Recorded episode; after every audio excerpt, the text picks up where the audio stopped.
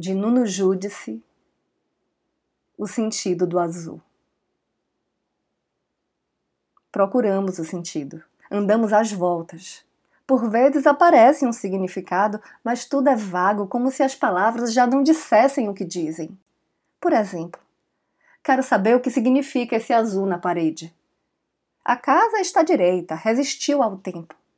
Mas o azul aparece desbotado pelo sol do verão, pela chuva do inverno, pela umidade salgada das maresias. E o que significa este azul não é o azul da cor de uma parede tão só. Há quem veja nele a passagem dos anos, a fragilidade da vida. Mas há quem aponte os pedaços em que a cor desapareceu, deixando à vista o reboco, e se refira a um mundo em ruínas, ao que não é possível recuperar. Mas o pintor chega encosta a escada à parede, dissolve a cor no balde e aproveita a semana sem chuva para pôr tudo igual.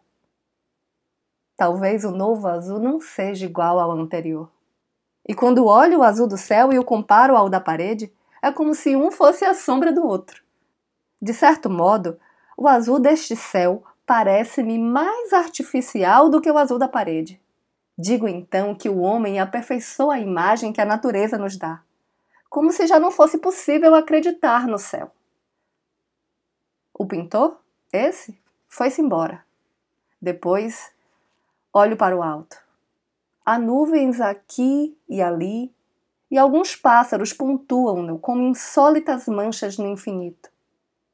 Faz ali falta um pintor para tapar os buracos e voltar a pôr tudo igual.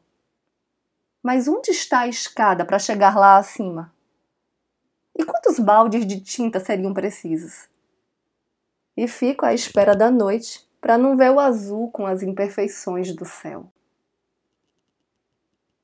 Eu sou Renata Ettinger e esse é o Trago número 39.